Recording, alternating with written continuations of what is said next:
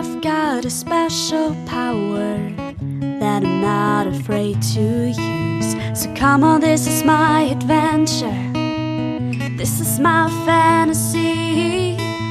It's all about living in the ocean, being wild and free. Cause I'm no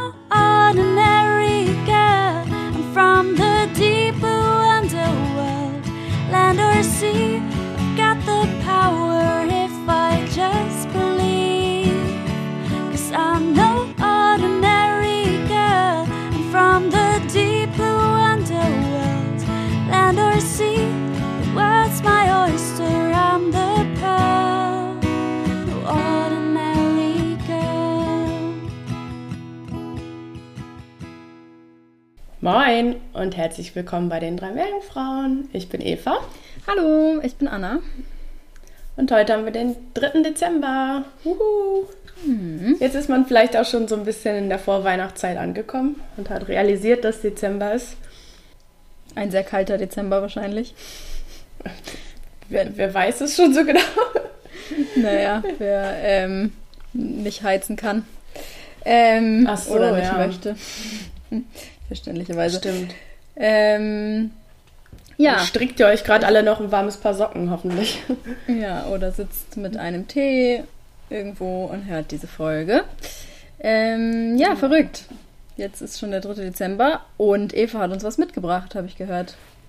Genau, die liebe Josefa ähm, hat sich, glaube ich, auf Instagram, wenn ich mich nicht irre, die Seemaus gewünscht. Und ja, wenn ihr denkt, Mäuse im Meer, hm, was hat das damit zu tun? Gibt es sowas überhaupt? Dann lüften wir heute mal dieses Geheimnis. Die Seemaus auf wissenschaftlich Aphrodita aculeata ist nämlich gar keine Maus, sondern ein Wurm. Tada! Also wir reden heute über Polyketa ähm, und zwar im Genus Aphrodita, also wirklich wie die griechische Göttin, ähm, weil die angeblichen oder weil die weiblichen Geschlechtsteile angeblich dieser Maus ähnlich sehen. Da komme ich gleich nochmal kurz drauf zu sprechen, deshalb ist sie so benannt. Aber der Name Seemaus kommt wohl einfach daher, wie sie auch so ein bisschen aussieht wie eine Maus, wenn sie angespült wird. Warum Aphrodite? Ähm, ja, skandinavische Seeleute fühlten sich an weibliche Genitalien erinnert damals, als sie angestrandet gefunden haben. Und das hieß wohl damals umgangssprachlich tatsächlich auch Maus. Und als Karl von Linné dann im Jahr 1758 die Art wissenschaftlich beschrieb, übernahm er das, aber machte das ein ganz bisschen subtiler und nahm halt den Namen Aphrodite, um das so ein bisschen beizubehalten. Wie sehen Seemäuse aus? Also die adulten, die erwachsenen Tiere werden so 10 bis 20 Zentimeter lang und die Farbe, das ist das Spannende bei den Seemäusen, ähm, variiert ein bisschen. Normalerweise sind sie eher rot, um Fressfeinde zu warnen, aber wenn das Licht darauf scheint, dann wirken sie auch so grün, bräulich mit rötlichen Schimmer. Also da lohnt es sich echt mal nach einem Bild online zu schauen, weil die sehr interessant aussehen. In einem Paper wurden diese, diese Farbaspekte als Remarkable Example of Photonic Engineering by a Living Organism beschrieben, also als ein außergewöhnliches Beispiel auf photonisches, also quasi Lichtengineering ähm, von einem lebenden Organismen. Und das dient auch tatsächlich zur Verteidigung, also quasi als Warnsignal. Und dieser Effekt wird durch hexagonale Zylinder in den Anhängseln der Seemaus, also dieses Wurms, gebildet, die angeblich noch effizienter als Glasfaserkabel sind. Also Glasfaserkabel sind ja quasi the shit, was so Datenübertragung angeht. Ähm, in Deutschland oh, mehr oder weniger angekommen, ähm, was der Ausbau angeht. Aber da auf diesem Gebiet gibt es natürlich auch noch ganz viel Forschung, gerade bei dem Datentransfer, den die Menschheit irgendwie heutzutage hat.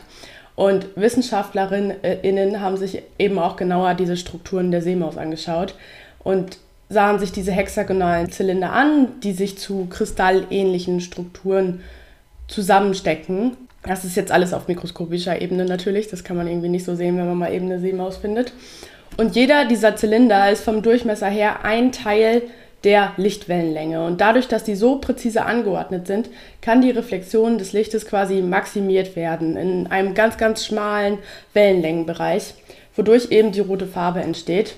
Und dadurch, dass die Reflexion so effizient und effektiv ist, das ist eben auch eine Anpassung an ihr Lebensgebiet. Also sie kommt relativ tief vor und da muss sie quasi jedes Fitzelchen Licht, was sie irgendwie hat, nutzen. Auf jeden Fall ist dann von WissenschaftlerInnen vorgeschlagen worden, dass man sich diese Strukturen zunutze machen sollte für photone Kommunikation, also quasi wie neuartige Glasfaserkabel, nur noch effizienter. Also dass man sich anschaut, wie es angeordnet ist, was ich gerade schon beschrieben habe, mit diesem hexagonalen Zylinder, die zu Kristallformen zusammengesteckt sind und dass man die zum Beispiel im Labor ja, wachsen lässt oder nachbaut um die dann zur Datenübertragung zu nutzen. Aber das ist natürlich alles noch in den Kinderschuhen. Ähm, und allein diese Erkenntnis, wie das überhaupt funktioniert, ist schon ganz, ganz cool. Wie ernährt sich die Seemaus? Sie ist ein ähm, aktiver Räuber und ernährt sich von kleinen Krebstierchen zum Beispiel, aber vor allen Dingen auch von anderen Würmern, die teilweise echt dreimal so groß sind wie sie.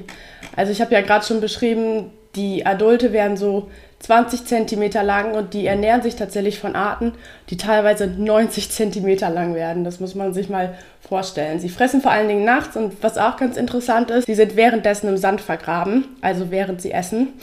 Und es gibt eine Studie zu den Seemäusen, da haben Forscher eben, eben ausprobiert, Gerade weil dieser Fraß und dass die eben so viel größere Würmer als sie selber fressen so interessant ist, wie generell deren Fressverhalten allgemein ist. Und tatsächlich fressen die auch wirklich nur, wenn sie im Sand eingegraben ist. Also in dieser Studie, Studie gab es quasi eine Kontrollgruppe mit im Sand eingegrabenen Seemäusen, denen Würmer angeboten wurden, und eine Kontrollgruppe mit Seemäusen, die nicht im Sand eingegraben waren. Und die Seemäuse, die nicht im Sand eingegraben waren, haben nicht gefressen. Also die sind auf ihr Habitat angewiesen. Und wo sind sie verbreitet? Hauptsächlich örtlich des Äquators. Ähm, allerdings ist das Habitat sehr variabel und auch in verschiedenen klimatischen Zonen, nämlich im Nordatlantik, in der Nordsee, in der Ostsee und im Mittelmeer. Und teilweise ähm, im sublittoralen Küstenabschnitten, aber auch bis in die Tiefsee, wie ich gerade schon beschrieben habe. Also wirklich von sehr flachem Wasser bis in über 3000 Meter Tiefe. Ähm, was aber alles gemein hat, ist, dass sie eher schlammigen Untergrund mögen. Das habe ich ja gerade auch schon beschrieben. Sonst fressen sie zum Beispiel einfach gar nicht, weil sie eben genau an das angepasst sind. Genau, das war meine, meine Seemaus-Weihnachtsgeschichte. Unser kleiner Wurm, unser Mäuschen in der See.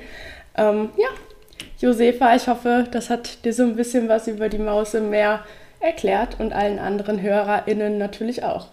Cool, danke Eva für den Einblick in ähm, die Seemaus und die Biologie der Seemaus. Ja, ich glaube, also mir bleibt nichts weiter zu sagen. Hast du noch was zu sagen, Eva?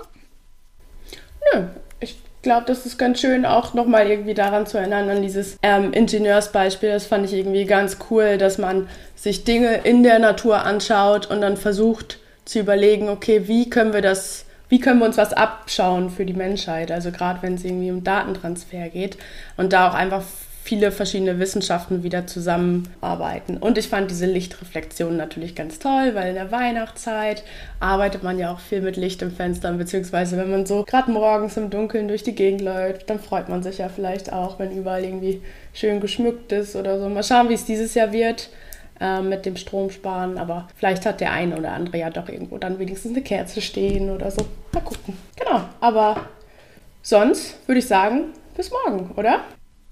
Genau, bis morgen. Tschüss. Tschüss.